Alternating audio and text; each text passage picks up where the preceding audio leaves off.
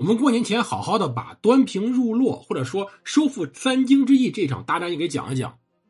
其实它是整个蒙古灭宋之战的开端。当然，蒙古与宋之间的战役早早就开打了，比如之前拖雷在灭金过程中对于整个四川的袭扰。但是真正的彻底决定蒙古与宋全面开战的是这场战役。前面有人问我，我们在群里面聊的时候就说起来了，说到底来说这个三京之役，或者收复三京之役，或者说端平入洛是对还是错呢？其实没什么大错，仗这种事儿你打不打，其实都不一定对。你可以打，但问题在于在这场仗中准备没做好，而且南宋的问题在于整体的战略是不停的演变的。之前当然我们可以理解是之前由于宋朝的真正执政者不存在变，之前史弥远，后来呢是宋理宗亲自执政，再后来就是贾似道误国了，就是贾似道当时的问题了。但这种政策不应改变，导致你打的时候没有准备好，军队协同没有配合好。补给运不上，守的时候又守不住，结果你这场战役向前去进攻，结果损失惨重。回来防守的时候，对于防守的力量是一种削弱，而且呢，他给予当时蒙古一个极大口实，就虽然说我们说这种灭国战役没有什么真正好谈道德的，但是毕竟它的互相之间的外交战仍是存在的，蒙古和金之间的外交还是一直在存在，这种口实会给随后的外交沟通提供非常大的麻烦。所以，如果没有什么好处的话，这一仗打的实际上挺失败的。他该打，但是很失败。而我们今天来开始讲讲蒙古灭宋的一个格局，从格局开始聊聊。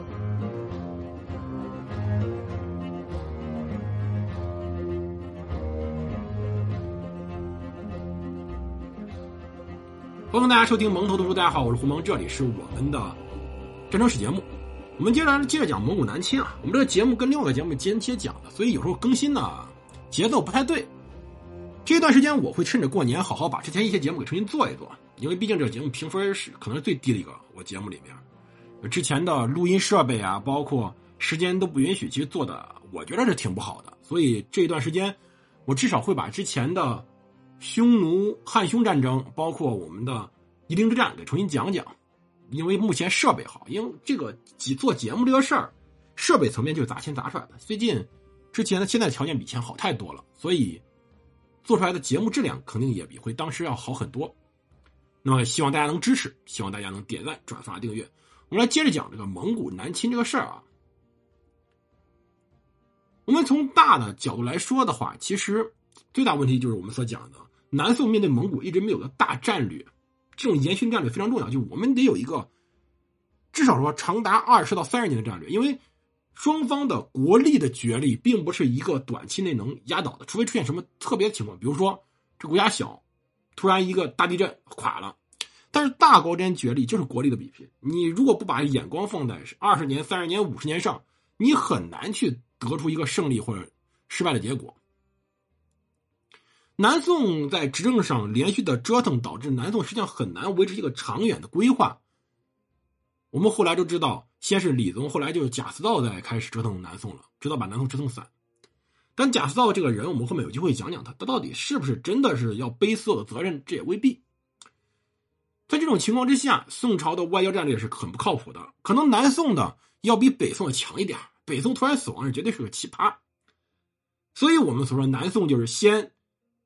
拒绝与蒙古谈，然后蒙古去袭击，然后跟蒙古谈谈完以后呢，一块灭金，灭完金又去偷袭当时蒙古控制下的三京，所以导致这时候非常大的问题，所以导致窝阔台决定要南南侵，要讨伐南宋。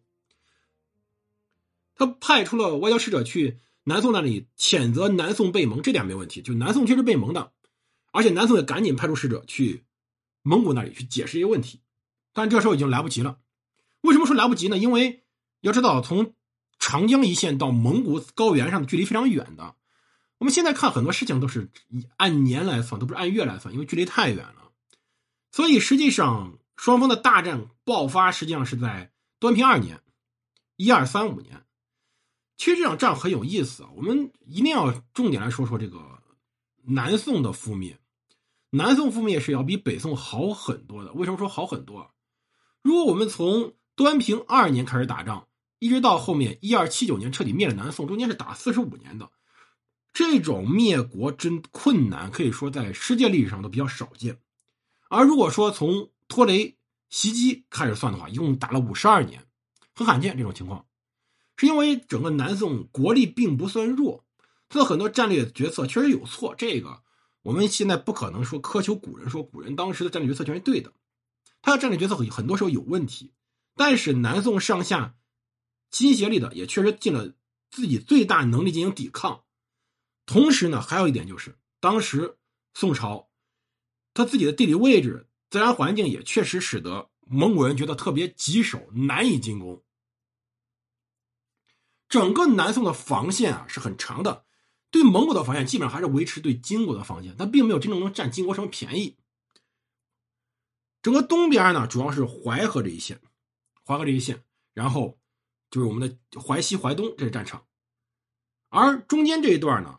是京湖这一带，就是我们所说的荆州、襄阳这一带，在北边就是伸出去的唐邓两州。如果大家看过《神雕侠侣》，后来杨过给郭襄过生日，便派人去袭击的南阳，袭击南阳军火库，把这个作为给郭襄那个大礼。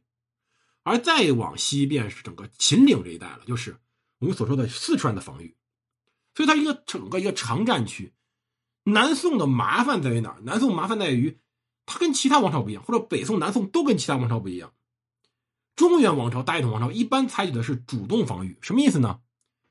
在鼎盛时期，我把战线往外移，对于我进行侵略的、有威胁的这些部族，我会把它尽可能的消灭掉，甚至说是至少说会把它给同化掉，或者通过各种方式给联姻。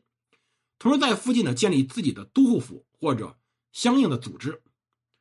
把自己的战略防御向外推，推大概几百公里甚至上千公里。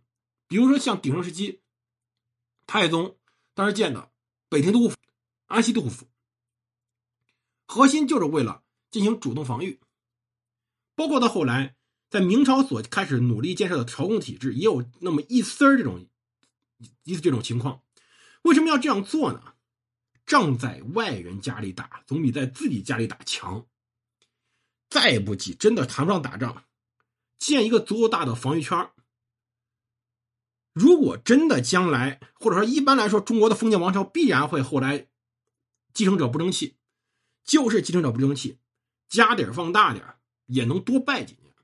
所以这种防御的态势，实际上后来被谁所收拾最好呢？被清王朝。清王朝往外其实扩张的非常大，这种大，后来我们也知道，清王朝后后来的皇帝。道光啊，咸丰啊，这种败家爷们儿，还有慈禧的败家娘们儿，他确实后面的整个问题是非常大的。他后面的这些人确实很不争气，在面对俄国、面对英国的时候，但是他向外进行这种扩张，实际上即使在收缩的过程中会遭受重大损失，也比被人堵在长城上强。这就是南宋的问题。你在南宋、在北宋的时候。你被堵在门口打，你到南宋的时候，你被堵在淮河、秦岭上打，这个是非常不合适的。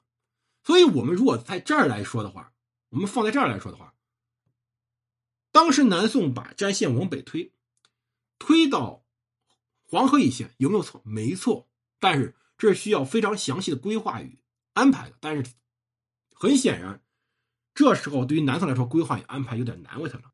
所以，在这时候带来的问题便在于。宋端平二年（一二三五年六月），吴后台大汗开始派兵南征，兵分三路。在西路，由他的次子阔端，或者有书上写着库端，与元帅塔海干伯率领军队从秦州巩中入蜀地，这是西路军。三子阔出，或者有说是库春的，与他的侄儿呼图克率领军队，与张柔等率领军队直扑荆襄，扑襄阳这里作为中路。大将口文不花与史天泽率领军队进攻江淮，作为东路。三军全部混成军，选取了蒙古契丹汉军的精锐。蒙古军队每十人调发一人，中州户每十户调发一人从征。三军编组以后，分别向宋境前进。而我们讲这一仗，首先先讲的是四川这里，因为四川这里非常重要啊。我们先得明白一点，四川这里。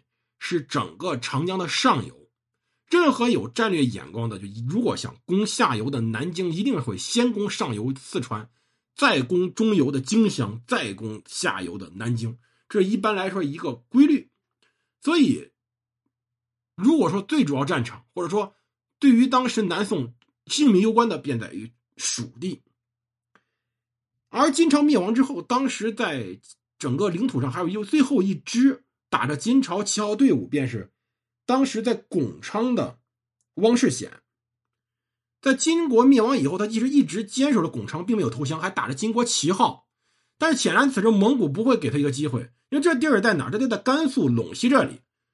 蒙古军队不会允许自己在进攻南宋的时候背后还有个钉子，因此在打南宋之前，阔端率领西路军先围攻了巩巩昌，汪世显只能投降了。这里呢，随后汪世显仍然就职，率领军队。随军出征，就干脆给不给这留兵了。反正西边也明显没有什么军队能打过来。这就是蒙古整个的扩张已经把所有敌人灭完以后，这个时候他不需要留大军去防守巩城。那此时到第二年端平三年一月的时候，扩端军开始自凤州沿甘肃两当徽县道入蜀，开始进攻蜀地。这就是我们整个在讲。蒙古入四川的战争中最有意思的一件事他们所有选的日子全部都是秋冬春三季。为什么呢？这里有个问题，就是四川的天气。其实打四川最大麻烦是天气很麻烦。四川这里到夏天多雨且潮湿，蒙古人是北方人，实际上很难适应这种气候。但人我们知道有意识，人是可以通过自己的意志力去克服这种困难的。蒙古人意志力并不薄弱。但问题在于，你人可以，其他东西难难办了。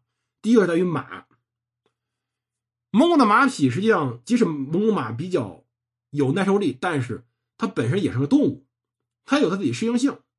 马匹本身负重很大，尤其蒙古人还穿着铠甲。蒙古可不是轻骑兵啊！如果我们对蒙古的轻骑兵印象更多时候是流流于明朝的一些战役的话，在蒙古帝国的全盛时期，大量是重骑兵，是披甲的。所以蒙古马的负重很大，那马匹的行驶最好是在比较开阔、平坦、坚硬的路面上。